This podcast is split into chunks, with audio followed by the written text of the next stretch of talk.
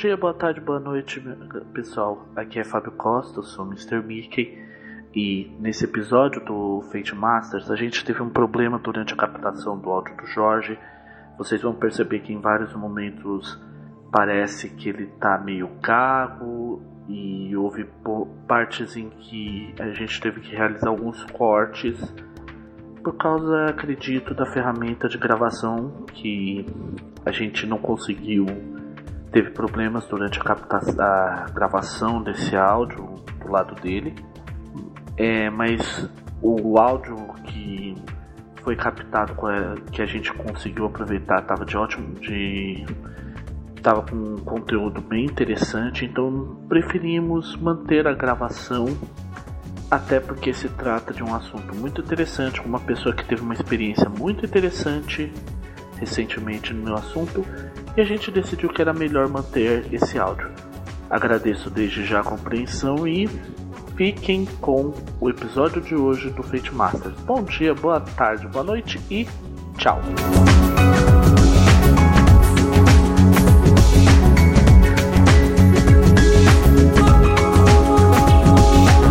Boa noite, minha amiga mestra, meu amigo mestre. Bem-vindos a mais uma edição do, de um Fate Masters apresenta.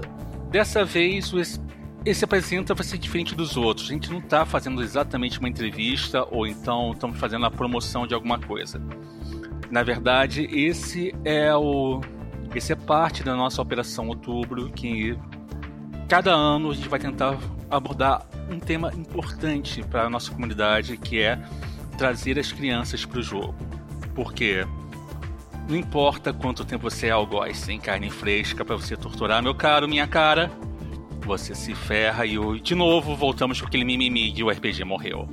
Então dessa vez, o velho Lich, Rafael Mery, está acompanhado por. Aqui é o Fábio, Mr. Mickey, diretamente de São Bernardo do Campo.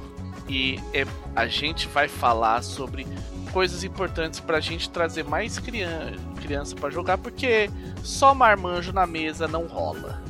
E. Caros espectadores, aqui é Luiz Cavaneiro no Fate Horror, o seu já conhecido Cicerone ao descer dos abismos da loucura do horror, embora hoje nós tenhamos escolhido para vocês um horror um pouco mais inocente, o horror dos contos de fadas. Afinal de contas, crianças adoram contos de fadas. Não é só isso. Elas no meio do milharal, que medo. E por último, nosso Dessa vez nós tivemos, temos uma presença de alguém que é no mínimo perigoso.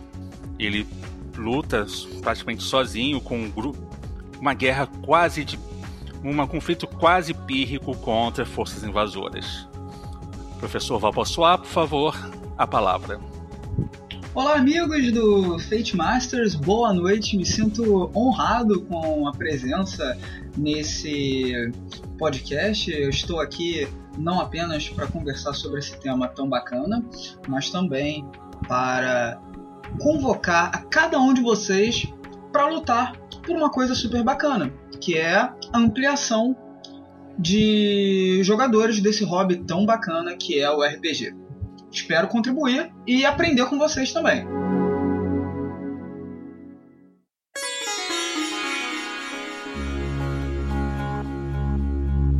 Vamos começar com uma pergunta que hoje é basicamente pergunta-resposta bate-papo. Então, para o pessoal que está acostumado a acompanhar os show notes e ficar imaginando pauta, não tentem, tá? Que hoje a gente está deixando o carro freio solto e vamos ver até onde ele vai na ladeira. Primeira perguntinha aqui, que é. Eu acho que é uma, uma pergunta pessoal minha, mesmo até porque o velho Lich não é pai, mas é tio. Primeira idade para levar para mesa. Você acha tem gente, eu já ouvi falar que se sabe ler e escrever já já tá dentro. Tem gente que fala assim, olha, com quatro deixa o, deixa o moleque solto e uma, uma ou duas horas de joguinho e que ele se diverte horrores e aprende alguma coisa. Como é que é esse lance? Eu tenho algumas experiências com introdução por crianças. Minha irmã começou a jogar comigo, ela tinha na casa de 9 anos de idade. É, tem gente que. Tem gente que na real ele depende muito é, depende muito do, do, da idade da criança, mas mais depende do cenário e do tipo de sistema. Por exemplo, no para citar alguns que eu conheço, o próprio Young Centurions, eu falo muito, eles costumam citar que a para jogar Young Centurions é, precisa saber ler, escrever e ser capaz de se manter concentrado por tempo suficiente. Aquela famosa, tem que pelo menos assistir, vai, um filme sem ficar sem ficar correndo pela sala. Mas particularmente eu acho que depende muito do tipo de cenário, do tipo de de da complexidade de regras e por aí afora. Mas no geral eu não vejo assim, a exceção de crianças muito, muito, muito pequenas, eu não vejo problema para introduzir ao hobby nem tipo, a partir de 5 já tá valendo.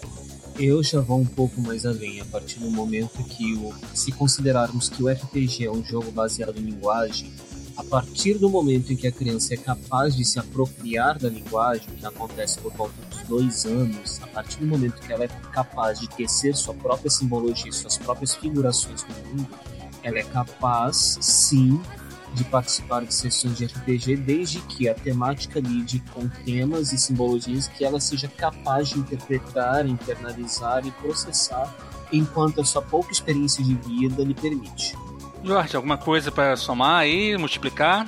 Tem uma coisa que eu considero bem interessante é, acerca dessa pergunta de quando que é, qual é a idade inicial para começar a jogar. É claro que a apropriação da linguagem, né, como o Luiz apresentou super bem, e a questão da complexidade das regras são pontos importantes. Mas muitas vezes as pessoas têm uma, uma ideia que para iniciar um jogo de RPG com crianças, apenas crianças devem estar jogando. E até mesmo em educação, é, essa ideia de você pensar que a aprendizagem ela tem que ser serial, ou seja, todo mundo com 10 anos, todo mundo com 6 anos, todo mundo com 4 anos, é, isso não funciona muito bem. E por muitas vezes você ter um, um, uma diferença de idade e até de experiência entre as crianças é positivo para você, mestre. Por quê? Se você tem uma criança de mais ou menos 10 anos com alguma experiência e um primo de 7 ou 8, ou até pode ser uma criança de 10 e um novato mais velho de 12 ou 13, isso vai ser positivo para você. Por quê? Porque no lugar de ter apenas uma instrução sua enquanto narrador, enquanto mestre de jogo, você vai ver que organicamente aquelas crianças vão estar partilhando conhecimento. Obviamente você vai estar ali gerenciando, conduzindo, mas é muito interessante que quando haja essa proposta de narrar com crianças, haja também essa variedade de experiências. Alguém um pouco mais experiente, é claro, você pode narrar apenas para novatos né, no hobby. Mas se for possível ter uma outra criança que já tem algum tipo de conhecimento, é, é algo muito interessante. Torna a atividade bem legal. E isso já leva até a outro ponto, né? Que aí eu queria é, também colocar para debate, que no repente se pensa em narrar é, RPG para criança, né, trazer jo jovens e tal, etc. E se pensa nisso como algo especificamente para crianças.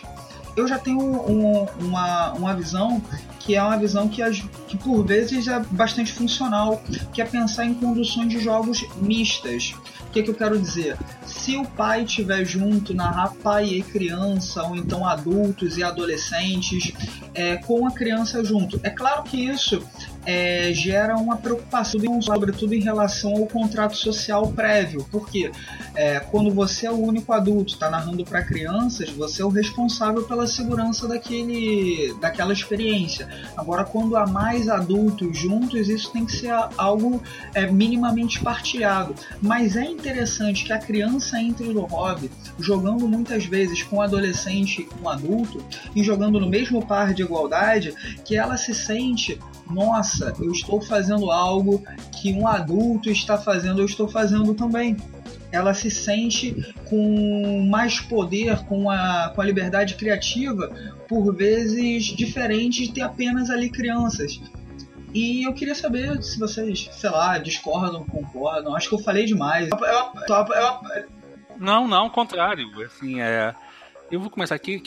Eu sou uma pessoa assim, que, vou ser bem sincero, eu, criança para mesa para mim tem que ser uma mesa mista, não só para criança, porque primeiro eu eu acho que você não deve isolar a criança de nada se ela tem condições de participar, tem compreende a língua e ela tem que saber que muitas vezes no mundo até mesmo isso é uma, uma maneira de se ensinar para a criança que no mundo adulto tem vez, tem hora, as pessoas param para te ouvir, qualquer ideia válida e até porque empodera. Eu não gosto de usar essa palavra, mas funciona muito bem. Empodera a criança e dá, tipo assim, até sem sua responsabilidade para ela, tipo assim, pô, faço parte de um grupo. Eu acho isso. Mas ao mesmo tempo, eu sou aquela pessoa que eu, eu olho assim do tipo, pô, uma mesa só de crianças e um mestre no meio, eu tenho pena do mestre, porque ele deve sair morto para manter a conseguir manter a atenção de três, quatro crianças nele durante mais de uma hora. Entendeu? Eu acho que é o meu ponto de vista. Eu já tive uma experiência é, há muito tempo atrás, nos finados encontros internacionais de RPG, eles dedicavam a sexta para mestrar para escolas públicas. Eles mandavam todo mundo das escolas públicas para mestrar. E eu cheguei a mestrar Tum para uma galera de, de só crianças, seis crianças. E eu acho que assim, você tem que. Ao mesmo tempo, você tem que ter duas coisas que são meio antagônicas, meio opostas. Um, você tem que estimular a criança, ok, pensa, faz o que você acha que tem que fazer e tal. E por outro lado, ao mesmo tempo, você tem que falar, ó, oh, você tem que respeitar o. Você fez a sua vez, ok, agora a gente vai fazer a vez do outro, porque senão ele toma controle da mesa e, e desgringola. E degringola e você não consegue mais fazer parar. Mas sim, eu acho que mesas mistas é muito importante também, até porque também entra um pouco naquela coisa de ter contato, porque assim, eu li eu, pra, como uma certa preparação para esse tema, eu li alguns artigos sobre pais e tal, crianças, pais que jogam com crianças, pais que mestram para crianças e por aí fora. E, para, e, todo, e tem muito mais do que só a atividade do jogo, per se. Aquela coisa que às vezes é o momento que a pessoa tem pra ah, ficar junto. Entende? Sim, tem. Eu esqueci o nome do designer. É... Ele fez o, o Last Parsec do, do Savage Worlds, que ele tem um, um, um videocast e tal, ele tem um canal no YouTube que tá ele mestrando para as filhas, são três filhas, se eu não estiver equivocado. E é muito bacana que é exatamente isso que você falou, né, Fábio? É, é como que a atividade lúdica, o, o RPG, o que for, também é um momento de estar junto. Isso é uma coisa muito bacana, pensando no contexto familiar. É bem, bem interessante mesmo. Sim, sim. É importante que a criança se sinta fazendo algo em que ela não apenas esteja fazendo algo de criança. Não podemos esquecer que parte da bio, bio, biologia da espécie humana é que a criança esteja, esteja em uma fase de aprender elementos da sua vida adulta. Então, a participação de mesas mistas, crianças com adultos, é extremamente relevante para que ela não apenas aprenda a ser um adulto, como observe um adulto em ação. Aquele lance meio caçador, né? É, e não é só isso, tem um ponto assim, que o Jorge tocou bem, assim, que, que eu posso falar de outros relatos. Tipo assim, quando um foi caçar artigo, eu fui caçar fórum. E não só os internacionais, como os brasileiros também, além de conversar com alguns conhecidos meus que são, por acaso, jogadores de paz assim, eu posso relatar, sim, com toda a propriedade do mundo, é que existe uma relação até interessante que que tem muito mestre que atualmente, muito jogador, muito mestre que agora é pai e pai de crianças de 7, 8, 9, 10 anos que estão falando assim: eu preciso ensinar ao meu filho um hobby construtivo. Eu preciso colocar ele no jogo porque no jogo eu aprendi muita coisa e tá na vez dele também aprender. Eu acho que essa, essa questão de até de tradição, passagem de conhecimento é importante até não só no quesito de você, ah não, vou educar a criança não, do tipo você gerar um sentido até de família. Entendeu? Pô, eu sentava com. Aquela boa memória, eu sentava com meu pai quando eu tinha 10, 11 anos, jogou D&D, me lembro como vibrei quando matei meu primeiro dragão, e, pô, me lembro como eu apanhei porque eu não ouvia, eu não ouvia o que o NPC falava, então fazia tudo ao contrário. Aí eu passei a parar, parar para pensar, tipo assim, se eu prestasse atenção no outro? Pô, aprendi uma coisa boa no jogo e foi útil na vida. Assim como você tem muito relato também que eu pego, que eu peguei assim de homens que boa parte deles que tinham problemas em se homens até muitos deles separados que tinham problemas em manter criar laços com os filhos por causa que ah não é só um fim, só um fim de semana cada 15 dias e de repente um dia no meio da semana que resolveu não eu vou dar tempo vou dar gastar tempo com qualidade com meu filho vamos fazer o quê jogar eu não sou ruim de bola eu sou caseiro não vou ficar entulhando o garoto de uma menina de filme senta comigo e vamos jogar, nem que seja um solo, duas horinhas. E, vou e os dois se divertem criam laços. Também tem esse ponto que também é interessante. Mas a criança mesmo é quem sai ganhando mais com esse, relacionamento, na minha opinião. Porque ela tem do tipo, não, eu tenho uma memória afetiva, constrói uma memória afetiva boa em relação ao a figura de grupo, a família, muitas vezes pai ou adulto, o guardião legal, ou algo que seja, pai, mãe, guardião legal, do lado que seja. E por último, cria um hábito, um bom hábito, uma boa cultura, do tipo assim, de sempre estar tá querendo participar coletivamente, o que torna as coisas bem mais suaves assim no futuro para todo mundo.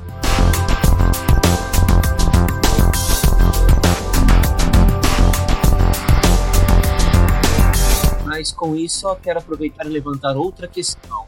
Nós falamos, importante nós falarmos da, da criança no RPG, é importante, mas.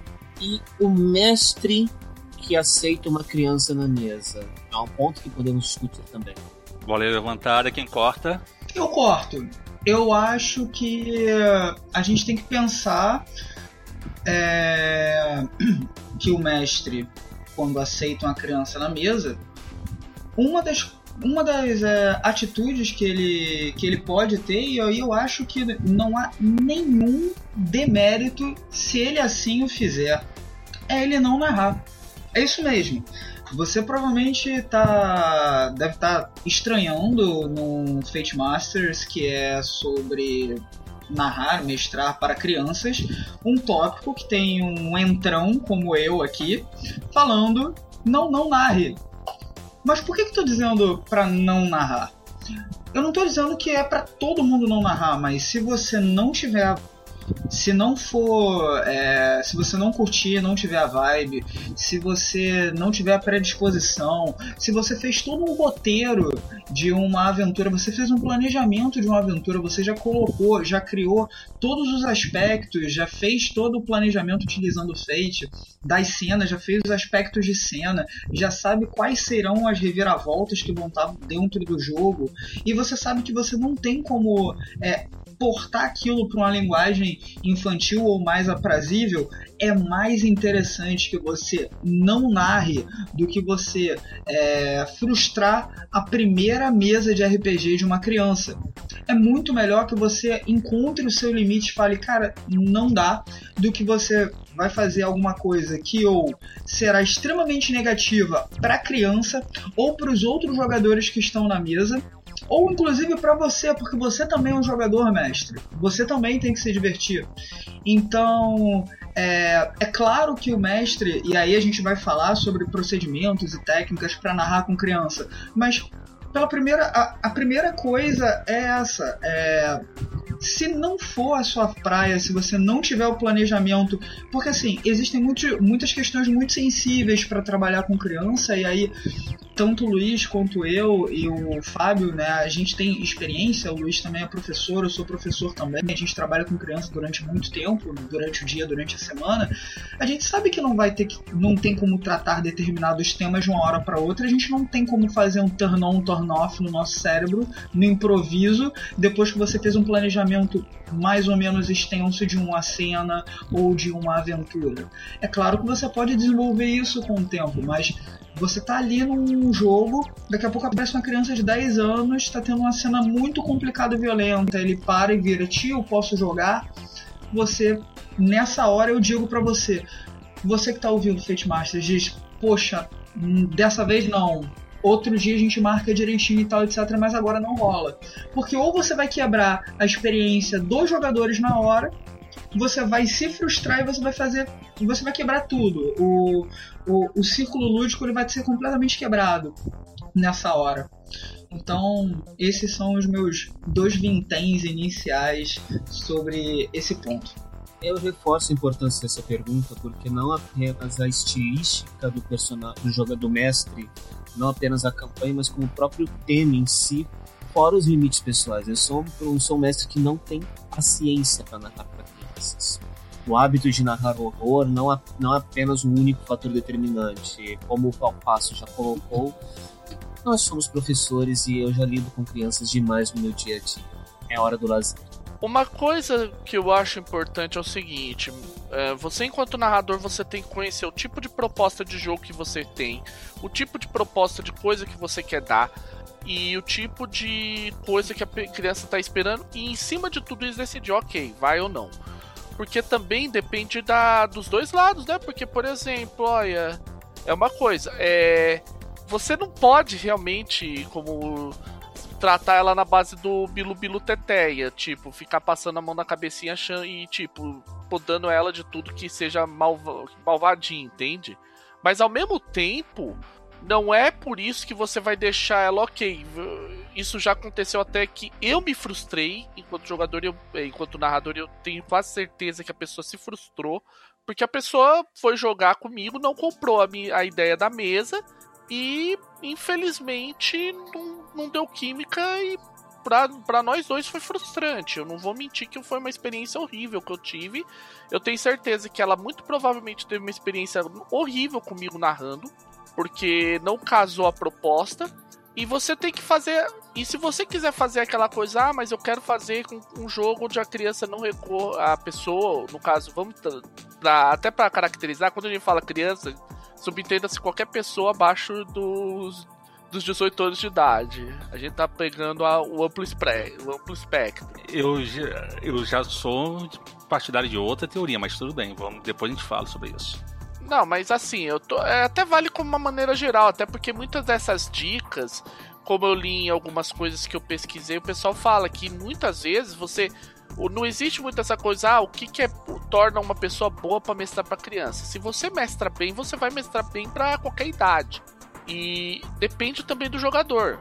Porque, por exemplo, o que aconteceu comigo é que, é, no caso, o jovem em questão devia ter uns 13 a 14 queria matar todo mundo no, na aventura. Toda hora ele pe queria pegar arma, queria pegar, sabe, não ouvia NPC, não ficar.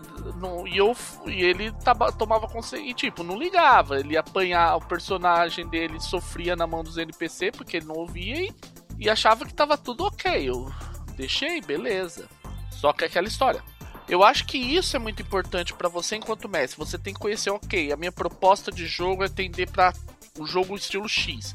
Se de repente aparece uma criança e você percebe que o estilo que ela quer de jogo, o tipo de coisa que ela busca, é de um outro tipo, existem dois approaches. Primeiro é chegar e falar francamente, ó, não é muito assim que, que eu costumo jogar, que eu costumo fazer, as coisas aqui é um pouquinho mais diferente. Se ela comprar a proposta, beleza, manda bala. Se ela não comprar, aí de repente talvez não seja a melhor hora, nem para você nem para ela, você mestrar aquele jogo. Eu tenho um outro, uma outra teoria aqui que eu quem me conhece mesa sabe que eu sigo uma cartilha desenvolvido por Robin Jean Laws, que é Conheça o seu jogador. E ofereça o que o seu jogador está querendo em, em, prestações suaves e longas das, das Casas Bahia. Por favor, financie a gente, Casas Bahia. É, tem um. E nesse ponto, assim, eu sou bem a favor do seguinte: você vai mestrar para criança, e nesse caso, criança para mim não é abaixo de 18, é abaixo de 12, porque tem toda uma diferença, na minha opinião. Prepara bem, até porque você tem que passar não só uma aventura legal, emocionante, uma aventura que esteja dentro das expectativas da criança e dentro das suas expectativas, como também algo seguro. Com o adolescente, a sua segurança pode ser bem menor. porque tem uma, toda uma questão de crescimento, aprendizado, desenvolvimento e hormônios. E muda qualquer. que muda por completo a percepção do, do jogo e quais são os limites que você deve impor, entendeu? A pessoa que vai, pode ficar mais frustrada com a falta de violência é um adolescente espinhento de 13 anos de idade, que está afim de, de fazer Resident Evil com, no, no seu jogo. Mas isso aí é um, é um caso que você tem que realmente conhecer o outro lado. Então, o meu ponto é: conhece, prepara e se a criança quiser entrar no meio, fala assim, você diz hoje não dá, mas se você souber que a partir daquele ponto não vai rolar nada que seja inseguro para se apresentar para a criança e os seus jogadores não forem as pessoas mais desbocadas do mundo e não, e não fiquem xingando que nem marinheiros, Assim, então, você pode deixar a criança na mesa, tipo assim, para e o famoso esquema, para e fica vendo a, a gente que semana que vem você entra, tá? Mas para saber entrar semana que vem, você tem que saber, tem que tem que parar aí para observar, até para você aprender como é que é o jogo. E aí a gente começa rapidinho semana que vem. Beleza? Beleza. Eu acho nesse ponto até mesmo deixar se é uma criança ou duas crianças deixa elas sentadas na mesa, observando tudo. E, se for o caso, dá um NPC para ela. Dá um NPC, olha só. Você é o garoto, está entregando a mensagem. E aqui está o papel que você tem que passar para todo mundo, tá? Você não sabe de nada, mas se você quiser enrolar eles, enrola à vontade. Vai. E é assim que você começa, de repente. Participativo, uma audiência participativa, quase um, coro, um é, corinho eu acho, grego. Eu acho interessante esse ponto de é, colocar, por vezes, uma criança num papel de NPC, ou então, por vezes, colocar ela para, entre aspas, ser um auxiliar do mestre. Vem aqui, o que, que você acha que eu devo fazer? entendeu? Pegar uma criança, você tá ali como mestre, por exemplo, tá acontecendo um combate ou alguma coisa, algum, algum elemento dentro da história e uma das crianças está ali assistindo e tal. Vem cá, o que, que você acha que esse, o que, que você acha, o que, que você acha que o pirata faria aqui? Ah, não, o pirata ele mandaria sua esquadra, ele mandaria seu navio para lá, a criança diz e eu pego isso e coloco no jogo.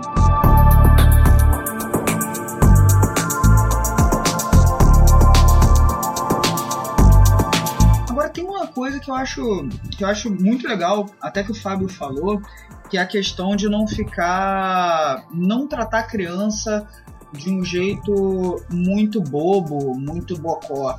Por vezes eu vejo adulto falando com criança como se as crianças fossem é, a criança tem 7, 8 anos e tal, tá adulto tratando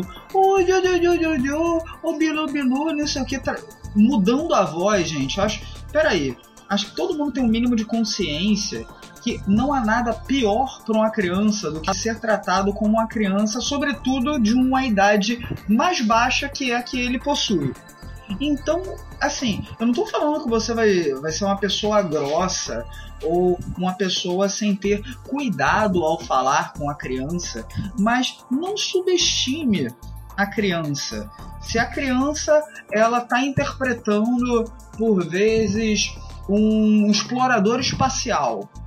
Um explorador espacial encontrando uma forma de vida alienígena inteligente. A forma alienígena é inteligente está vendo um explorador espacial com feixe de pó na mão e vai falar: O que você está fazendo aqui, amiguinho? Claro que não, né?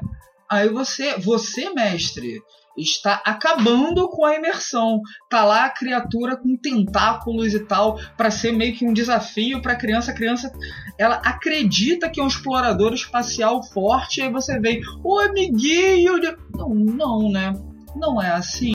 E, e até pegando né, nesse ponto né, da, da importância da comunicação, o, até foi tratado já até pelo, pelo Luiz, foi a questão é, de você se é, prestar atenção à comunicação. É, você deve ouvir as crianças e também você deve ser claro ao falar. é, as sinapses não são formadas de uma forma muito complexa com crianças, né, com mais jovens. Então, é, quando você vai descrever, por exemplo, um aspecto de cena, você tem que ser claro. A, a rua está encharcada de uma chuva torrencial. Você tem que não, não há necessidade de você ser também é, caricatural ao mestrar, mas você deve ser claro, você deve ser objetivo. Porque, e detalhe, fazer a redundância positiva, é, tratar a mesma, a mesma informação de diferentes formas, né? Utilizando diferentes linguagens por vezes. Você mestra com o corpo também, né? Então você utiliza da linguagem corporal, faz um desenho, utiliza até o espaço, circula. É, narrar para criança, né? Mestrar para criança é um pouco desafiador porque crianças de uma idade muito baixa não vão ficar duas horas, uma hora ou até 30 minutos sentados é, prestando atenção quietos. Então, quando você for mestrar para criança, você explora o ambiente, você anda com ela, levanta, pede para ela interpretar, gesticula, é, é, faça com que ela também não considere o jogo de RPG algo enfadonho. Isso é todas é, é, pequenas dicas são legais, mas tem um ponto que eu considero muito interessante, que é o seguinte: por muitas vezes o, a criança ela vai te dar uma resposta de um desafio resposta uma resposta diferentona, uma coisa assim que não faz, tá fora do teu planejamento, é uma coisa que pode parecer que não tem nada a ver, mas lembre-se, é, faça com que o jogo aconteça no meio do jogo.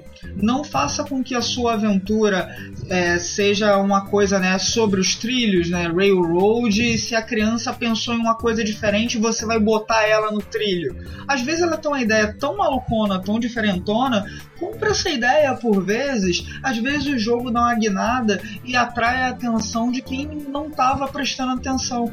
Todo mundo que escuta aqui o, o Fate Masters já escutou várias vezes, várias dicas de você pegar uma ideia de um jogador e colocar para dentro do jogo, transformar aquilo num gancho, fazer uma reviravolta. É só você ter que ter jogo de cintura e fazer isso com as crianças também.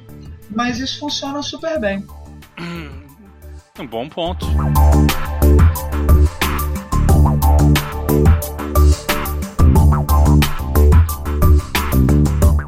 Uma pergunta agora aqui que também bateu na. bateu, bateu na cabeça. Tá bom, a gente está falando tratar a criança como mais um jogador, só que você tem que ser claro e objetivo com eles. Beleza, eu acho que isso é ponto em comum para todo mundo. Temática. Como é que você pode lidar? É qualquer temática que vai? É temática assim. É dá para fazer cooperativo, não dá para fazer cooperativo na construção da, da temática, de repente? Como é que vocês pensam em relação a isso? A questão que eu vejo aqui é que você fez uma pergunta que não necessariamente se restringe a crianças.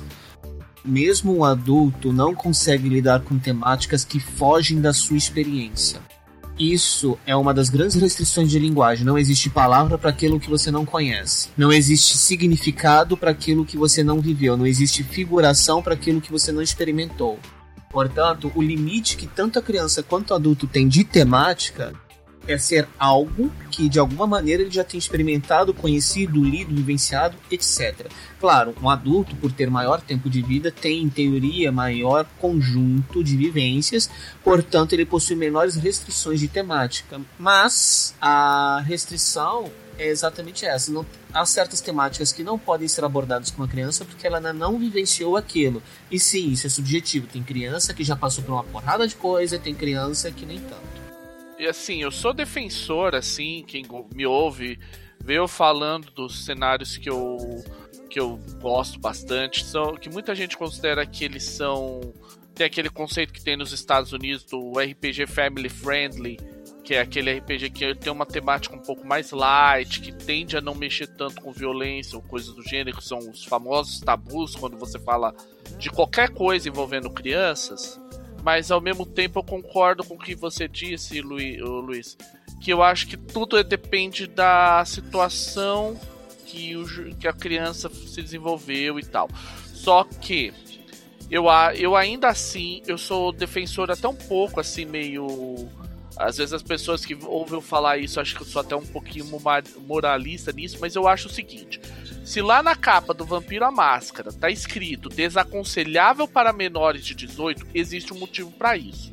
É aquela história, você enquanto narrador, você acha que de repente você aguenta botar um vampiro com uma criança? Aí, meu chapa, é responsabilidade única e exclusiva sua. Sim, mas vamos, vamos considerar que existem vampiros e vampiros. Um vampiro crepúsculo você conseguiria colocar para uma criança. Ah, tá. Um okay. vampiro, tal como descrito na máscara, não. Até porque Vampiro Crepúsculo, para mim, é perfeito para pré-adolescente. Exato. Mas é isso que eu falo. Eu, eu sou sim um pouco defensor dessa ideia de que ah, existem cenários. Eu não diria nem que é assim, ah, proibido. Eu acho que é desaconselhável. Porque assim, eu falo pela minha experiência, eu narrei muito para criança numa época tre trevosa da, do RPG nacional, famosa época de Ouro Preto, na região de, do sul de Minas Gerais. E eu tive muitos problemas de ter que explicar para pais e mães, inclusive para os meus, sobre a situação relativa a certos cenários e tal. E é uma coisa que às vezes a gente tem que ter uma precaução. Isso vários, inclusive até no Young Centurions ele deixa isso muito claro. Vai jogar com criança, principalmente se não for relativa a tu, ou seja, não for parente teu, chama o pai, explica o que se trata e pede autorização. Por quê? Porque depois dá qualquer problema, não é só você que vai ser vai entrar bem, amigo, amigo mestre. É todo mundo que joga RPG porque vai virar aquela coisa do é RPG essa bagaça louca. Muito apropriado, porque esses é, jogos, né, esses RPGs que são é, family friendly, eles possuem várias é, indicações para além de realmente não tratar a questão de violência e tal do, de uma forma explícita. É, eles possuem muitas indicações e essas indicações são muito, muito interessantes para levar para a mesa. Uma, uma para abrir a temática mais apropriada, se você não tem experiência mestrando para crianças, né, narrando para crianças, a indicação é realmente buscar os jogos que já foram desenhados para tanto. Porque normalmente eles possuem, é, além de ter uma preocupação temática, é, eles dentro do texto já têm procedimentos de como resolver determinadas questões. É, só que eu quero lembrar uma coisa também: esse conceito de é, family friendly é meio complicado. Vamos lembrar que um dos World of Adventure de Fate mais famosos de todos os tempos, o Secret of the Cats, é vendido como family friendly e é horror Lovecraftiano na sua melhor face. Eu sabia que isso ia ser tocado cedo ou tarde. Bem, mas aí, mas aí a questão é porque ele é vendido. O entendimento pro, pro Secrets é que o Secrets ele tá ranqueado errado. Eu acho que ele não ele tinha que ser de 14 ou 16 mais. É, é isso que eu queria levantar, entendeu? Esse problema de classificação. Uhum. Eu concordo com você, Luiz. Só que ao mesmo tempo, quando eles vendem isso, que é, o que, que eles falaram? Talvez não tenha sido a boa expressão. Ele não é um cenário family friendly, mas é um cenário que, na mão de um narrador competente, ele pode ser mais family friendly. Por exemplo, eu posso citar que existe uma versão, digamos assim, family, realmente family friendly do Secrets of the Cats, que é Strays que eu vivo falando aqui. Que é uma, ele é um jogo bem mais, digamos assim, aguado para quem gosta de dizer que a ah, coisa de criança é aguada. Mas eu realmente acho que tem ser, eu, assim, é tudo é o que eu disse. Dá para jogar Secrets of, of, the Cats com crianças? Dá. Só que aí é aquela velha história. Você vai ter que tomar cuidado. Você vai. A hora que você vai. Ok, é, eu tô pegando com crianças que de repente eu não posso partir para aquela coisa. Ah, ele vai fazer tal lá os negócios quase cutuliano, porque senão depois eu vou, posso ter encrenca. Sim, quando se fala em family friendly é uma coisa é uma, é uma coisa muito complicada, mas ao mesmo tempo é uma coisa que tem que se falar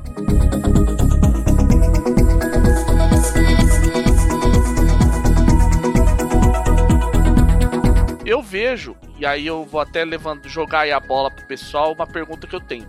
Vocês acham que aqui no Brasil a gente precisa mais de cenário, de cenário de sistema family friendly?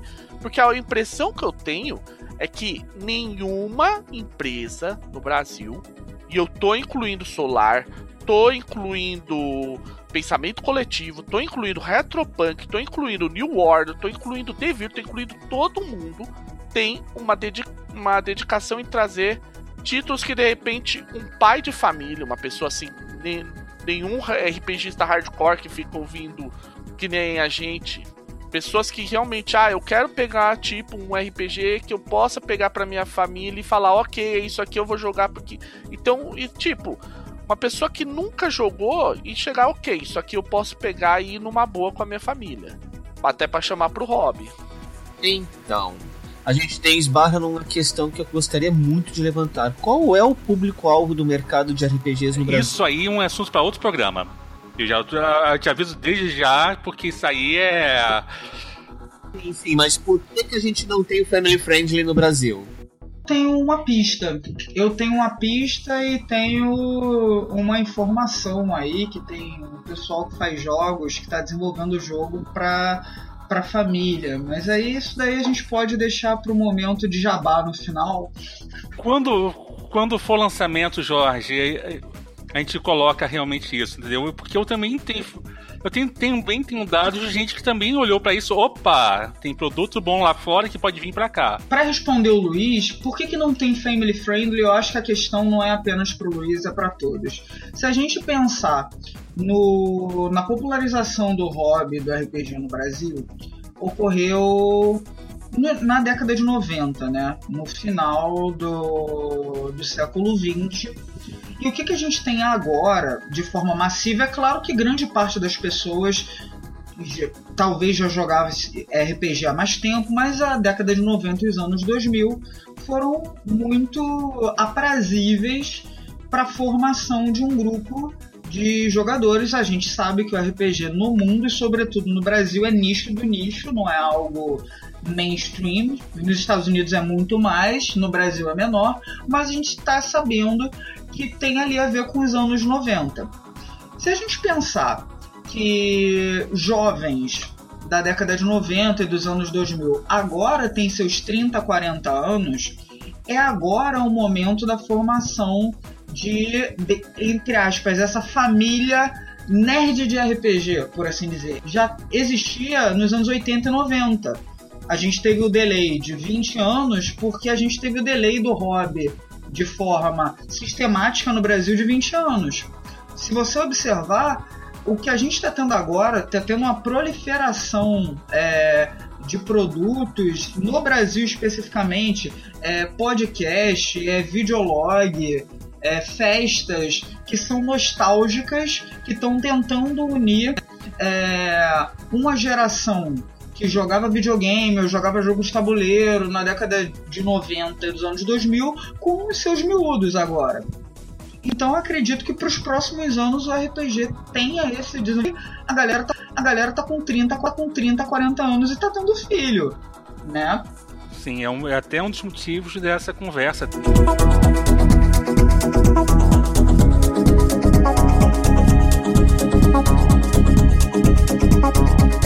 Vamos colocar também um outro ponto aqui sobre temática, que voltar um pouquinho para temática, que talvez seja uma boa pista, uma boa dica, até porque já tem muita gente que faz isso, porque brasileiro une uma coisa que brasileiro adora fazer e com algo útil.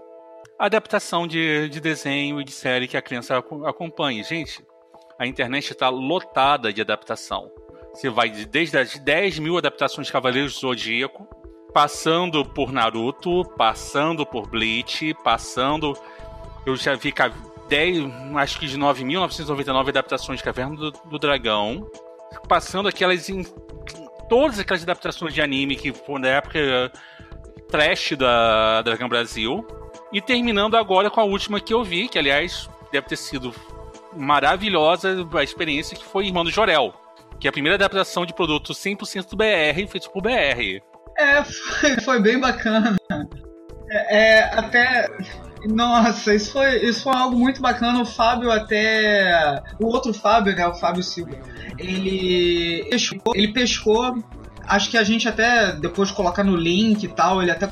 Que, que, que foi, foi um... Isso vai pro show notes. Porque o que ocorre, né? Aqui no Rio de Janeiro é, ocorre um evento de RPG semanal em uma biblioteca, uma biblioteca pública no centro do Rio, a Biblioteca Parque Estadual, e eu sou uma das pessoas que organiza o encontro. E normalmente, né, como o, o anfitrião, é, eu abordo né, as pessoas pela primeira vez porque ocorre realmente no espaço aberto. Só para você ter uma ideia, é, normalmente os jogadores param ali, veem que tem um, um banner RPG na BPE, perguntam o que está acontecendo, sentam e jogam. Às vezes é pela primeira vez, estão visitando ali, viram pelo Facebook e tal, então é uma coisa assim bastante interessante. Até o, o, o Luiz, ele mestrou uma mesa que até hoje a gente tá ouvindo falar, foi no último, na primeira vez no evento, sentaram e jogaram. Sendo que, como uma biblioteca e vão muitos pais, é meio que também um ponto turístico, personagens e com toda a ambientação do desenho Irmão do Jorel. Foi, foi muito divertido, tem vai ali no show notes mesmo, como o Lich disse. Depois vocês dão uma lida, porque fico até sem. Eu acho, sim, eu, eu peguei só os comentários, né, assim, é, do tipo, falam que foi 100% de aproveitamento e é do tipo a experiência ser repetida com, o, com assuntos similares, assim, pelo que eu peguei assim dos comentários das pessoas ao redor sobre o irmão Jorel. A sua mesa eu conheço o seu talento, por si só já, já basta. Adaptar a desenho que os jovens estão consumindo, vendo, tá vendo e tal, vendo e tal, etc, e tal, etc. Isso é vai ao encontro, vai ao encontro do que nós estávamos buscar a comunicação, então a gente vai estar falando a mesma língua dos, das crianças. E felizmente nós temos hoje muitos produtos, né, muitos desenhos que eles são para criança e não são, né? São para criança e são também para adulto e são também para adolescente. O próprio irmão de Jorel, você tem várias camadas de texto ali. Shrek tem várias camadas ali. Você não tem só para Hora da Aventura que para muita, muita gente foi a Platão com Hora da Aventura, Platão Sócrates, Descartes, em Hora da Aventura e, ninguém, e nem sabe disso. Exato. Então, aí entra o que a gente falou no início né, do, do podcast, que dá para você fazer uma mesa mídia, uma, uma, boa, uma, boa, uma boa ambientação, que tenha vários, várias camadas, né? Que você consiga é, divertir uma criança de 7 anos, ao mesmo tempo que tem alguma coisa para uma criança de 14 para se divertir também. E isso é possível. Hoje, felizmente, a gente tem muito produto bacana, até quadrinho. Hoje tem várias mensagens muito legais, é, até em questões de super-heróis, dá para se tratar é, com vários, vários níveis. Isso é, isso é bem legal de fazer, mesmo que você falou, Rafael. Sim, é, é porque o Brasil, vamos, vamos colocar da seguinte maneira: o brasileiro pegou esse gosto por adaptar produtos midiáticos.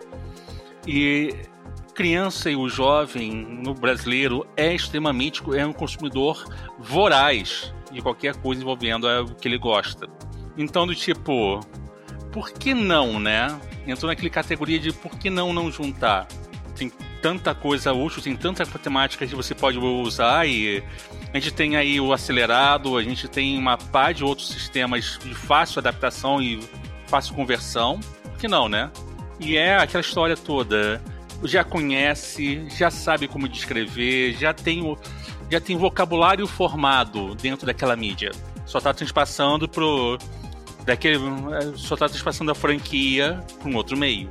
Olha só, gente, enquanto a gente está gravando esse podcast, eu postei na comunidade os links para alguns reviews que eu fiz da linha Young Centurions da Evil Hat, que é o início do espírito do século com a ideia de crianças e tal. E uma coisa que é engraçada é que, assim, quando eles vão explicar o que, que é um herói pulp, eles citam os exemplos óbvios: Doc Savage, Indiana Jones e Mandrake. E aí eles citam Lara Croft, citam Kat, a Katniss de Jogos Vorazes e, e, e, e citam Dora Aventureira. A hora que eu li, eu falei: gente, parou. Deu um momento que deu a tela azul. É, mas você não sabia que ela era uma heroína pulp? É, perto tem todos os elementos. Ambiente exótico, exploração, um pouco de aventura, um tiquinho de risco e reviravolta. Aham, foi que correu na minha cabeça. Depois eu parando pra analisar, eu falei, pô, faz total sentido. A gente choca. É porque a gente, enquanto RPG, aquele. Vamos pôr aqui aquela coisa do RPGista hardcore, o cara que jogou, foi ogro, foi vampiro, matou dragões, não sei o que. A hora que a gente olha para uma coisa assim, a gente pensa, cara, isso não faz o menor sentido. E aí a gente tem que parar para pensar. Faz.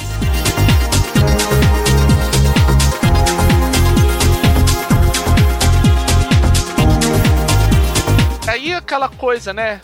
Por que então a gente fala tanto de jogar com crianças, né? Eu vou falar uma coisa assim, é, o que eu vejo assim de importante é aquela velha coisa. É, primeira coisa é aumentar mercado, não adianta. Mercado não vai ser só os tiozão de 40 anos e tal, os, os moleques que aprenderam lá com o vampiro que vão segurar a onda, não. A gente vai precisar chamar. Vai precisar criar um. Até pro hobby não morrer, aquela coisa de passar a tocha. A gente vai ter que chamar essa galera nova, digamos assim, trazer e mostrar, ó, oh, RPG é isso, é divertido. Você pode fazer aquelas coisas que você fazia, que você ficava sonhando fazer, do tipo, não, Luke, não vai, não vai, seu, seu burro, não vai. E o cara ia, aquela coisa do você conseguir fazer isso. E eu acho que assim, tem muito também aquele lance de prática de narrativa, porque um dos RPGs que eu mais gosto, que tem esse lance de ser mais apropriado para é, entrar na categoria Family Friend, que é o do. Ele não te dá uma aventura pronta, tudo que ele te dá é a carta com a ideia do que, que vai acontecer na aventura. A partir daí é você que se vira para criar, na hora. O famoso, citando aí Faustão, é quem sabe faz ao vivo. E a gente acaba sempre aprendendo coisas boas e ruins em cada vez que a gente narra. Sim, a gente tem outro ponto também que é só pra. Eu acho que colocar um pouquinho assim o um elemento a mais aí, até a gente fazer uma a brincadeira em cima. Criança, nada mais nada menos que um novo desafio. Se entender uma se entender uma linguagem e você ter uma questão adicional a mais de você de como você pensar em cima disso. É lindo mais vamos ser sinceros, você estamos falando de estamos falando de manter o hobby. Já falaram muito sobre ah, o RPG morreu, gente. Morreu, só que alguém lembrou, opa, o irmão mais velho tem Resident. O outro fala assim, deixa eu trazer um pouco de sangue aí, vamos misturar e vamos ver que dá. Entendeu? A gente não quer mais voltar para essa situação de alguém, alguém achando que o dono da bola falar assim, morreu porque eu saí. Não, vamos falar sempre aquela história toda, né? Thaís, firme forte, porque você trouxe seu filho, trouxe seus sobrinhos, tem aquela molecada do seu, do seu prédio que você não aguentava mais eles unirem a bola no seu quintal. E eu falei assim: tá bom, gente, RPG. É, é menos duas horas de vocês unindo a bola no quintal. Que isso, entendeu? gente. Cara, é. É por você, se, do, você que é misantropo ranzinza, entendeu? Isso do. Isso de não deixa, não deixa o RPG morrer, não deixa o RPG acabar. Como assim? Tem, é, tem gente que ainda não, é que acha. Tá, porque um, um certo. Eu tenho um certo mago ou pseudo-mago que decretou a morte dele algumas vezes. Vamos considerar que a sanidade mental desse mago ou pseudo-mago é um assunto que é tão assim. Ela é tão existe. Não, a sanidade desse mago ou pseudo-mago é exatamente idêntica, talvez até compartilhe com Donald Trump. E eu não. não polêmica! X-Card! Polêmica! X-Card! X-Card! Mas vamos lá! X-Card, pronto! Então. Trump não! Olha só! Isso aqui é pra família, pô! Ok, expandir, expandir o hobby eu acho que é, um, é uma coisa muito legal, né? Mas tirando essa coisa meio altruísta que realmente pontos, dois pontos mesmo, né? mesmo, né? Expansão do, do hobby. É uma atividade lúdica bacana. A gente não tá falando que, ah não, você vai substituir o videogame pelo, pelo RPG, você vai substituir o futebol pelo RPG. É o contrário. Não, é. Você é, só, só tá dando uma coisa a mais é uma aí. coisa a mais. E pronto. E aí, uma das coisas que é, narrar pra criança ajuda, entre outras coisas, é você secularizar o RPG. Isso, o que, que eu quero dizer? O que, que eu quero dizer? O que, que eu quero dizer com secularizar, com secularizar o RPG? Gente, tá tendo uma reunião, tá tendo uma reunião com várias crianças. Vamos aqui jogar um jogo. É, é esse jogo aqui, é o RPG, o que seria, por exemplo, É, do tipo, o corria, corria, corria anos atrás, sei lá, com banco imobiliário, com qualquer outro jogo, você chega e apresenta o RPG como um outro jogo qualquer. Vocês falaram de é, coisas que. O que, que a gente. Qual seria a nossa recompensa ao narrar, né? Ao crianças? Olha, olha, tem. Quando a gente vai narrar para criança, a gente tem que ter muita atenção a tudo que se fala. É, tem que se planejar de uma forma a ser bastante terno. Não que para adulto isso não ocorra, mas como o próprio Fábio fez um comentário hoje no Facebook, as pessoas subestimam o poder das palavras. E às vezes você está falando uma coisa que é muito pequena, mas magoa a criança. A criança é bastante sensível. Então, eu acho que uma das coisas que é muito positiva para mim quando eu narro para criança é é ter essa é ter esse esse quase que um instrumento de, de controle e de carinho e de forma de se expressar que por muitas vezes, até como o próprio Fábio disse, né? A gente tá como ogro e matando dragão e falando besteira e é vampiro bizarro e é só coisa pesada e daqui a pouco chega um novato.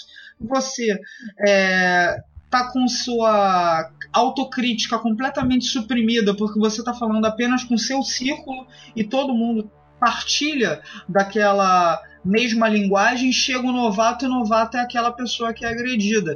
Quando você tem a experiência de estar sempre narrando ou tendo contato com crianças de alguma coisa assim, você sempre fica com flag setado. Isso é uma coisa muito boa. Na verdade, a gente tem que ficar com flag setado o tempo todo, né? Porque todos nós somos merecedores de respeito e carinho de outras pessoas, mas justamente pelas crianças serem mais é, frágeis e mais sensíveis em virtude delas estarem experimentando esse mundo grande e tão diferente e tão diverso, e até porque os mais velhos já têm muita, é, muita pancada no lombo, por isso que superam ou são mais é, duros, na, que a, a, vida já os enrijeceu, a gente tem mais carinho para tratar, tratar, tratar, as crianças e isso é muito positivo para mim. Quando eu vou até. Eu saio de uma mesa quando eu narrei com criança, eu me sinto mais. Sei lá, até mais terno para encarar a vida e tal. Sei lá, é mó bacana, é muito legal.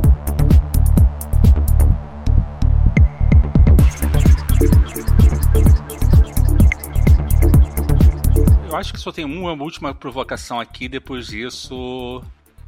É, prontos para bombardeiro aí, entendeu? É, só uma última colocaçãozinha aqui, uma pergunta também geral, que eu faço muito, até por motivos mil, é, eu penso muito sobre isso, entendeu? Até por questão de mercado. Tá bom, gente. Vamos falar. Em, a gente já mencionou uma pá de jogo legal e jogos e a gente sabe que tem um mercado family friendly, e ao mesmo tempo tem muito material nacional bom, tem uma geração do caramba. Que que vocês, qual jogo vocês recomendam para ser o primeiro jogo, não só de uma criança, mas que você consiga também inserir naquela primeira mesa crianças? Alguma sugestão? Secret of the Cat, por incrível que pareça.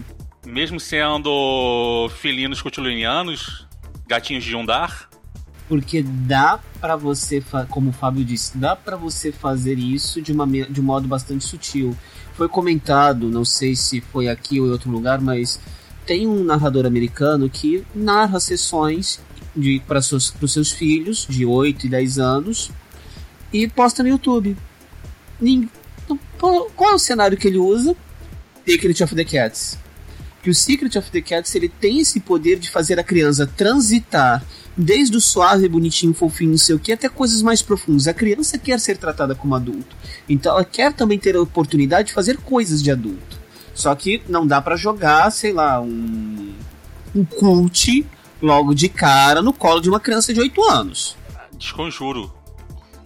Cult não. Pra 8 anos não. 13. Vamos colocar aí 13. Então eu acredito que sim, Secret of the pode ser uma boa entrada mas justamente porque ele pode fazer esse gradual. Traduzindo, é o nosso Pokémon da vida, evolui com evolui com a cognição do jogador. Haha, bom. É por isso que ele é legal. o, o, meu gato, o meu gato preto não, não, concordou muito com isso não, mas tudo bem. E a gata Nais? Tá aqui no colo, tá banando o rabo. Tá. Tá bom, então, ela, então eu, eu tenho aprovação da rainha da sua casa. Aproveitando, quando você falou do Secrets of the Cats, eu falei lá atrás do Strays. O Strays é um produto que eu acho muito legal, até porque uma, um dos pontos que seria negativo dele ele é positivo, porque ele, embora dê uma ideia lá do básico fofinho, depois você sempre pode colocar o esquema da mal. Como ele não dá muita ideia do lado do mal, do mal, vamos dizer assim, você consegue preencher. Mas eu acho que assim, um produto Fate e um produto não Fate que eu vou aconselhar. O produto Fate é um, é um queridinho meu que é Young Centurions. Porque ele vem muito bem amarradinho tal, ele tem muita ideia de como você, digamos assim, fazer certos ajustes do tipo. Ah, o cara tem uma arma, mas espera aí, desde quando alguém atira numa criança? Mas de repente ele não atira na criança, ele atira no, no lustre e esse lustre acerta a criança. Ou alguma coisa do gênero. Ele tem esses ajustes, essas preocupações de como dar a ideia do perigo, tudo, mas ao mesmo tempo sem. O arma só tá lá pra ameaçar. O, e o produto não Fate é um queridinho meu fora do Fate que é Little Wizards. Little Wizards ele tem uma, um charme que ele trabalha com a ideia de mágica, mas com uma ideia bem fofa, mas ao mesmo tempo não tão infantiloide. E você consegue pegar e ajustar esses parâmetros tranquilamente para o que você precisa ele, tra ele trabalha, por exemplo, um dos lá. É, um dos, uma das partes do cenário é uma parte que, em teoria, é toda baseada em coisa de terror. Só que não é aquela coisa do terror macabro, é aquela coisa, ok, você tem um lobisomem, aí você vai ver o lobisomem quando ele, ele vira lobisomem durante a lua, ao invés dele ele, ele fica uivando de maneira lírica. Você pode colocar um tipo uma orquestra de lobisomens líricos. Isso é permitido em Little Wizards. E ainda assim você consegue fazer esse ajuste e nivelar. Eu part... É um produto que lá fora é muito conceituado, eu acho, e não sem motivo. Massa. É... Posso. Minha vez? Minha vez? Não sei. Manda bala. Claro, pode ser. Então, é, o primeiro produto, ele dialoga com o que o velho Lich disse sobre adaptações do que, que a galera, do que, que as crianças, do que, que os adolescentes estão assistindo. É um produto feito, é um produto nacional que dá para você colocar para as crianças, acho que as crianças vão se divertir bastante, tanto criança quanto adolescente. É o Bukatsu do Igor Moreno. Dá para Dá ah, pra você. Sim. É, o Bukatsu. Tá aí. Eu não citei Bukatsu porque eu sabia que alguém ia citar, então. Sei lá. Já, já roubou minha, uma das minhas ideias, mas sei, beleza, eu continua. Eu não sei se eu utilizaria Bukatsu ou Bill. Outro também campeão, o Bill também vale a pena. Até porque o Bill brinca daí com a ideia do fortalhão.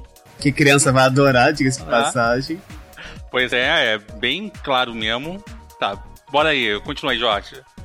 Além desse jogo, é um jogo, um jogo fora do fora do fora do Fate, fora do Fate, né? O bacana, bacana, o Fábio falou, só pra, pra dar uma meio de, sei lá, de do chato, só para também colocar você, né, que tá ouvindo, para pensar que essa lista que a gente está fazendo, primeiro não é lista fechada, né, são recomendações, e o segundo ponto é que você, né, que está ouvindo, né, mestre, você pode pegar um jogo que não foi desenhado para portá-lo para uma linguagem, para uma para um jogo para crianças. Você pode pegar lá o Tianxia, do, que é de Uxia e tal, e fazer uma, uma abordagem que é mais infantil, fazer com relação lá ao Tigre. O Tianxia é, vira um. Vira um Não, vira facinho, um avatar, um avatar O Tianxia, pô, é bem bacana. É, menos poder, mas e daí? Tem um lado das pessoas Exato. que são avatares. O Jade Punk, que tá publicado no Brasil, dá para se divertir se o, o, o, mestre for um pouquinho. É, se ele souber mexer bem e tal, tirar a questão de tráfico de Jade e tal, tem algumas coisas aí que são meio pesadas, os Jade infectados também, mas dá pra ou, minimizar. minimizar o... E Isso. um produto Fate, né? Fate, né? Que eu até coloquei o link para entrar nas notas. Se chama. Maguissa. Ele é um jogo publicado pela No Solo Hall, uma editora espanhola, uma editora que eu gosto pra caramba. Tá? Eu gosto muito dessa editora. Ela, ela tem alguns jogos que são jogos para criança, como Pequeno Detetive de Monstros, que é um jogo de investigação, e tem também o Inocentes, que esse Inocentes é um jogo de horror para criança baseado nos medos que as crianças têm. É bem legal. Mas esse aqui específico, ele foi lançado esse ano, foi lançado há poucos meses. Ele chegou aqui em casa essa semana, inclusive. É uma guiça que ele é, foi desenvolvido por uma, por uma menina, né, por uma mulher fantástica chamada Edana. Ela é das Ilhas Canárias e ela desenvolveu esse jogo. Ela mandou o protótipo desse jogo, o protótipo desse jogo. Ela é desenvolvedora indie e essa editora, que é uma editora mainstream lá da, da Espanha, pegou o projeto dela e falou: Cara, eu tô comprando a sua ideia, eu vou publicar. Vale a pena esse jogo. Se você não pegar o físico, o PDF não é tão caro para você comprar, porque é daquele jogo que assim é um jogo criança para criança para criança ele tem regras simples ele tem granulação você vai então você vai ter é, se são essas são essas regras são essas regras aqui para desse jeito desse assim meninos e meninas é, como conduzir então tem várias dicas e ele trabalha de algumas com algumas coisas muito bacanas com que ele trabalha com elementos do, do folclore celta e galego. Pô, legal isso. Então, Pô, isso é fantástico. Você vai, você abre e vê com a leitura do fauno, você vê vários elementos da, da cultura celta e galega ali. Então você não tem exatamente a, aquele pacote, né? Goblin, dragão, orc, etc. É uma outra visão de fantasia, tá? É, daquelas fantasias clássicas que tem guerreiro e tal, etc é uma abordagem distinta, distinta que, que é legal, inclusive para você, né? É, pegar e ser algo para ampliar o seu, o seu leque narrativo. Você, eu peguei, eu dei uma folhada, não li todo ainda o, o livro físico. Eu li na época que era o draft do Indie. E a partir do momento que eu peguei aquilo ali, eu falei, cara, isso aqui é para criança, mas não é também. Eu vou botar nas minhas mesas de Fate Core, de tudo, porque tem um lore fantástico, tem um, uma coisa muito boa. Então, Guissa, Guissa. E é isso. Eu tenho duas sugestões aqui. Uma delas é pegar um dos Worlds of Adventure, que eu acho um dos grandes injustiçados, assim, veio na primeira leva, que é o Save World Save Game, em que você você está dentro de um videogame, gente. É do tipo, você joga de personagens de videogame mesmo, com direito a vidas, coraçãozinhos e o cacete a quatro. Para criança, uma ótima introdutório, entendeu? Dá, te dá um. Te, não é só isso, dá para elementos para você, você mesmo se divertir com a aventura. Porque não, é videogame, gente. Eu, eu posso finalmente colocar o Zangief dançando, bebendo leite e depois disso fica pau da vida porque ele perdeu uma competição de dança. Alguém foi melhor do que ele quando na dança Kosaka. Que vergonha pro Zangief. Então, você pode fazer isso tranquilamente, você vai se, você vai se divertir horrores e é fácil. E o meu não fate. Bem, Luiz falou de Secret of the Cats, falaram, falaram de outros jogos assim. Eu tenho um que não é bem para criança, mas você pode trabalhar para a criança no quesito de você mostrar que nada imaginário é perigoso, que é o Little Fears. O Little Fears, na teoria, você está jogando com um personagem criança, só que você está enfrentando o lado, entre aspas, ruim dos contos de fada. São pequenos, que nada mais nada menos que não são parábolas. Você pode, aí sim você pode fazer para aquela mesa mista um jogo em camadas, em que você coloca o lobo mal sendo um, uma, alguma coisa rancorosa, ranzinza e asmática. Que na verdade ele não, ele não sopra, ele fica com ele fica com crise de asma e fica.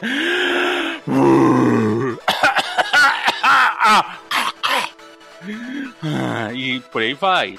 Entendeu? É interessante nesse quesito. E ao mesmo tempo você pode fazer um terror pessoal mais, mais velho, você pode trabalhar com parábola, você pode trabalhar até com o pessoal da literatura infantil chama o FFAM. Fantasia, é, fantasia, ficção, aventura e moralidade. Que são, é, tipo assim, a forma de você fazer um livro infantil para crianças de acima de, de, acima de 7 anos de idade. FFAM. Entendeu? Dá para você fazer isso tranquilamente. Dá até para você fazer, colocar até algo progressivamente mais denso, de acordo com a medida do que a criança vai, vai começando a ganhar a linguagem do grupo e entender que aqui ficção é ficção, e fora da ficção, fora da ficção, e você é um adulto responsável pela segurança dela, e que se ela tiver um, um pesadelo por causa de alguma coisa que você pôs no jogo, você é a primeira pessoa que vai estar tá lá e para falar assim: Isso foi um pesadelo. Você, nós conseguimos encarar isso juntos. Nós vencemos. Você lembra que você venceu esse monstro? Tá bom, isso é apenas um pesadelo. Pode voltar para cama. Papai e mamãe tá com você. Entendeu? Isso conta muito. Tem muitos outros também aí, eu vou passar assim nomes rápidos, só pra, não vou nem comentar, só passar nomes rápidos aí para as pessoas procurarem.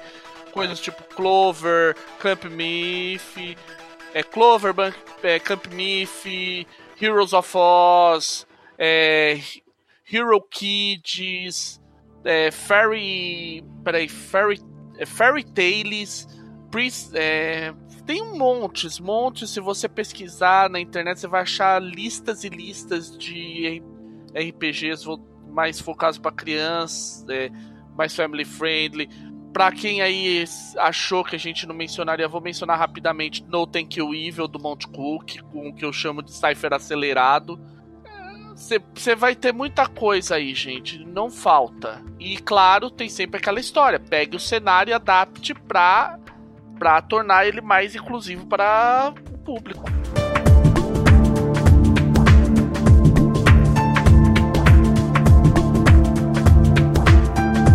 uma dica que eu dou muito importante é o seguinte: nem parece, mas as comunidades de RPG no Facebook estão coalhadas de pais que estão mestrando para seus filhos, ou que já mestraram para seus filhos e agora os filhos estão com carreira própria como mestres e jogadores, entendeu?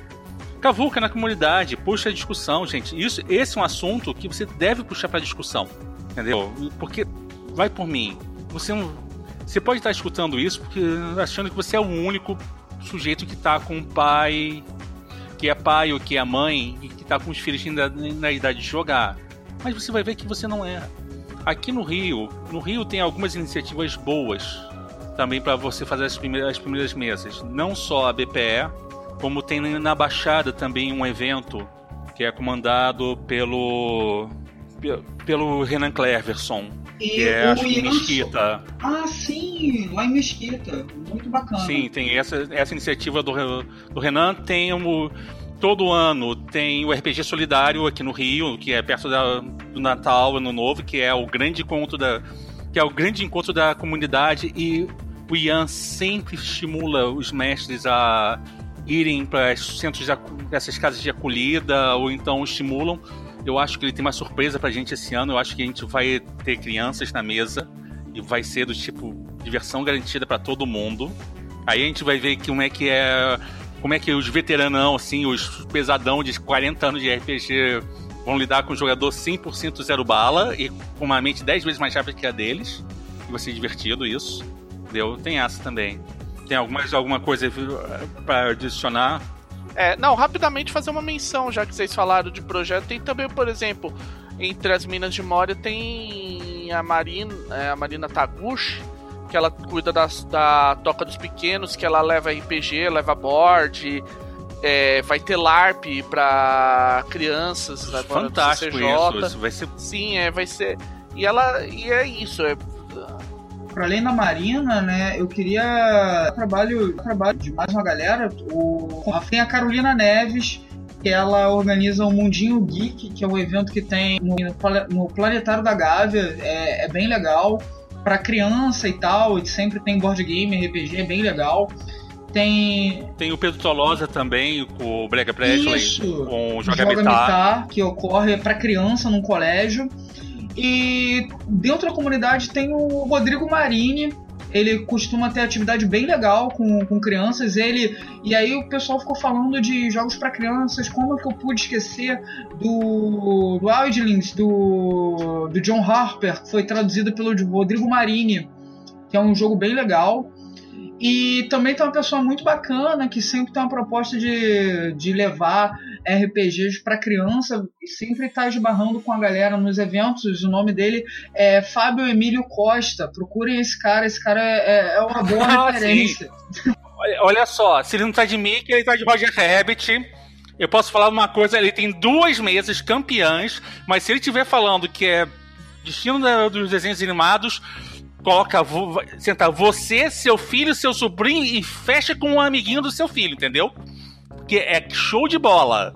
Inclusive teve questão de, de, de, de, desenhos animados no domingo em que eu não sabia quem. Eu estava em dúvida, estava realmente esperando para ver quem ia arrebentar de se arrebentar de tanto rir primeiro. Fica, gente, qualquer coisa coloca o link no show notes, gente.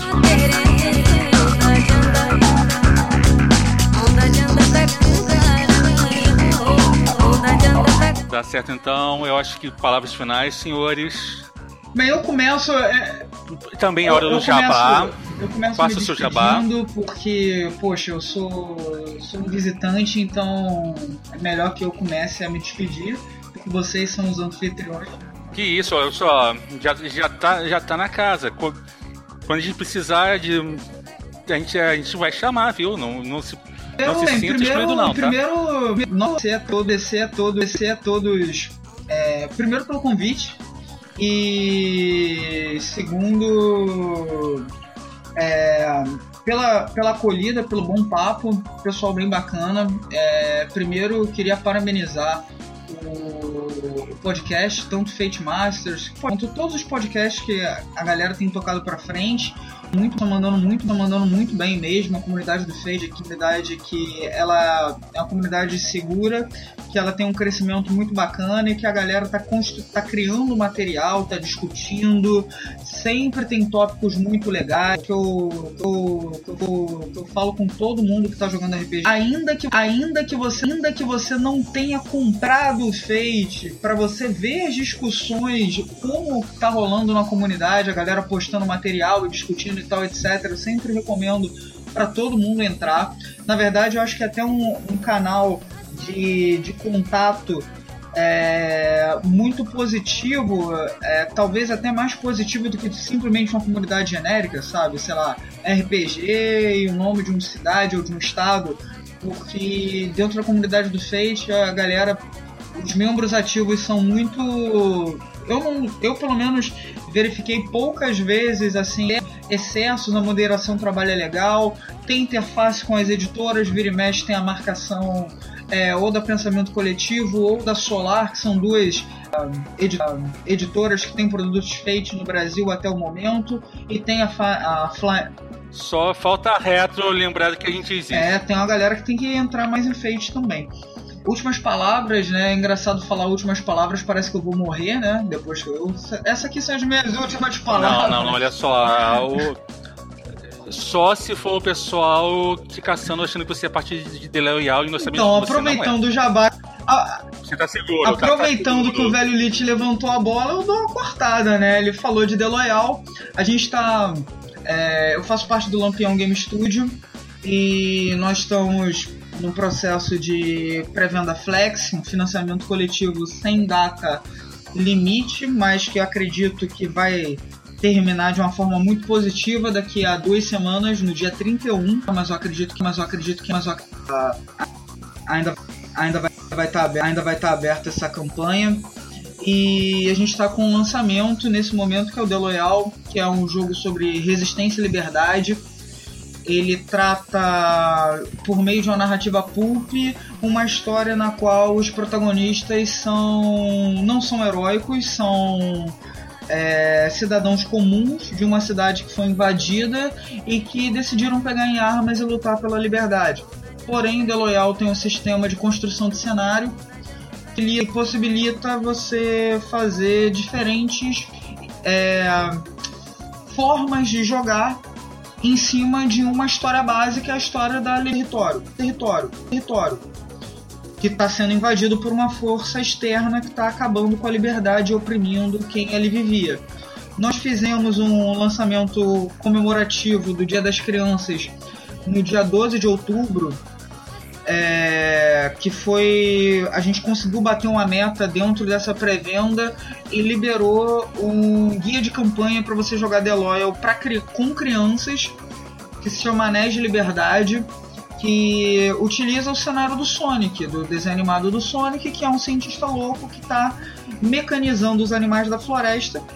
Você joga com, esse, com esses animais que vão derrubando pilar a pilar as intenções loucas e macabras do cientista maluco. Então, todos que comprarem o The Loyal vão ter, além do PDF liberado na, no ato, né? Você compra por 45 reais já tem um PDF. Se 9 mil reais for atingido até dia 31 de outubro, todos os livros serão em capa dura. E se, todo mundo que participar da, da do The Loyal, compra do The Loyal vai receber suporte completamente gratuito por um ano com 12 cenários liberando, liberando alguns teasers, teasers aí sobre quais são esses é, cenários de campanha. E aí eu acho que já falei demais, vou ficar quietinho. Muito obrigado e boa noite. Finalmente um lançamento com suporte de campanha. Suporte! Suporte, yay! Então, gente, eu queria agradecer aí o Jorge, porque é, foi, uma, foi muito legal é, a, a gente conversar sobre isso. É um assunto que a gente precisa sempre estar tá levantando, porque é, é um assunto que eu, pelo menos assim, talvez seja uma visão pessimista minha, mas eu não vejo as pessoas se preocuparem com isso e, tipo, vejo cada vez mais e pode de repente aí o pessoal depois ficar reclamando quando não tiver mais jogador, porque na verdade o bando de velho coroa, o bando de fechou a porta para quem precisar, para quem poderia entrar e renovar essa comunidade. Fatalista, hein? É, eu, é apenas uma, é uma opinião minha. Infelizmente, o que eu posso estar tá errado e, eu, e é uma daquelas situações em que eu espero estar errado. Bem, gente, eu desde já, muito obrigado, Short, pela presença. Eu tava. Eu, eu juro por Deus que eu tava procurando motivo para trazer você para um podcast, entendeu? E, e esse motivo foi o perfeito.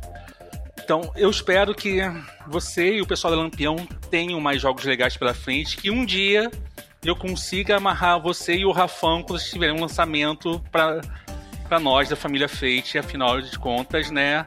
Lampião é luz para todo mundo, vamos falar a verdade, né? Então, desde já também fala pro pessoal, você, você tá ouvindo isso porque você bateu curiosidade, porque de repente tem necessidade, ou você vai enfrentar aquela verão que está chegando e você sabe que você vai tirar férias em janeiro e você infelizmente vai ficar preso na casa de praia da família com mais um D4 sobrinhos entre, entre 10 e entre 10 e 15 não sabe o que fazer quando bater chuva. Se você cometer suicídio num cenário desse, você tem o meu total apoio. Não, gente, não impacta a criança dessa maneira. Você sabe que é assim que eu vi, tem uma parte que pai de viciado em pilulinha. Não, obrigado. Pilulinha não na, na vida de ninguém. Entendeu? Mas você não sabe o que fazer? Pois bem, caminho das pedras. Você pode tirar até aquele velho, o irmão mais velho do armário. Gente, campanha do irmão mais velho, porque todo mundo sabe jogar o irmão mais velho. Ou então todo mundo já ouviu falar do irmão mais velho por algum motivo, nem que seja pelo, pelo BMMO. Entendeu? É isso. Bom, para encerrar o programa de hoje, eu quero dizer que, apesar de ser matemática extremamente importante e ser. Reconheço que não é o meu forte, reconheço que realmente não tem paciência para isso, mas é importante que seja feito, do contrário, o nosso mago, pseudo-mago com a inteligência de Trump terá acertado uma previsão em sua vida. Uhum. X-Card. X-Card de novo por causa do pseudo-mago. Dois X-Card, já basta de ter, ter mencionado obrigatoriamente um irmão mais velho. Começou a falar do irmão mais velho, eu pensei que valia tudo. Eu acho que por hoje, então, a gente fica por aqui, né, gente?